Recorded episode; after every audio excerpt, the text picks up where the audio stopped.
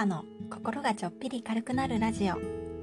お聞きいただきありがとうございます。この放送は子育て中の専業主婦モカがおしゃべり得意じゃないけど音声配信に挑戦していくチャンネルです。これから配信始めてみようかなと思っている方のご参考になれば幸いです。どうぞゆるりとお付き合いください。こんにちはモカです。今日は短所が実は貴重。いうことで自分が短所だと思っていることに着目するといい理由についてお話をしてみようと思います。よく長所を伸ばそうとか短所を克服しようとか考えたりするんですけど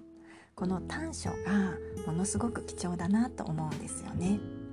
私昨日の配信で実はすごく面倒くさがりなんですっていうお話をしました。この面倒くさがりっていうのも短所ですよね。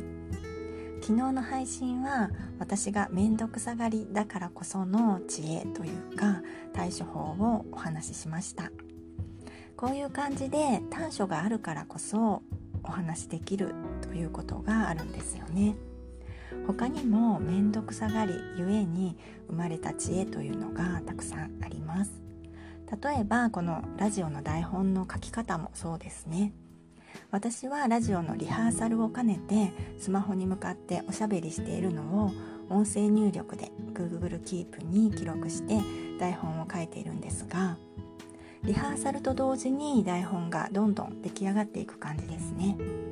あとこの台本もノートやブログに使い回ししたり最近はインスタにも同じものを転用しています。このように同時に少ない労力でいろいろできるっていうのが好きなんですよね。これは私が面倒くさがりだからこそ生まれた技だと思っています。あとインスタのご飯記録も別のアカウントでやっているんですがこれも Twitter に同時投稿しています。これは IFT というアプリを使うとできるんですけどね。概要欄にブログのリンクを貼っておきますね。にかく自分が短所だと思っていることをよく見てみるといろんな知恵や技が実はあったということに気づくかもしれません。あと私このラジオで毎回言っていますがおしゃべりが苦手というのも短所ですよね。おしゃべり得意な人にはでもね絶対負けないこれだけは負けないっていうのがしゃべり苦手な人の気持ちがよくわかるということです苦手なこと短所があるからわかるできるというお話があるのかなと思っていますなので何を話したらいいかわからないという方は自分が苦手だと思っていること短所だと思っていることに着目してみるといいかもしれません。今日は短所が実は貴重ということで自分が短所だと思っていることに着目すると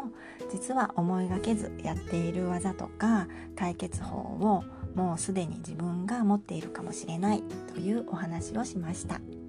それを発信してみると誰かのお役に立てるかもしれませんね。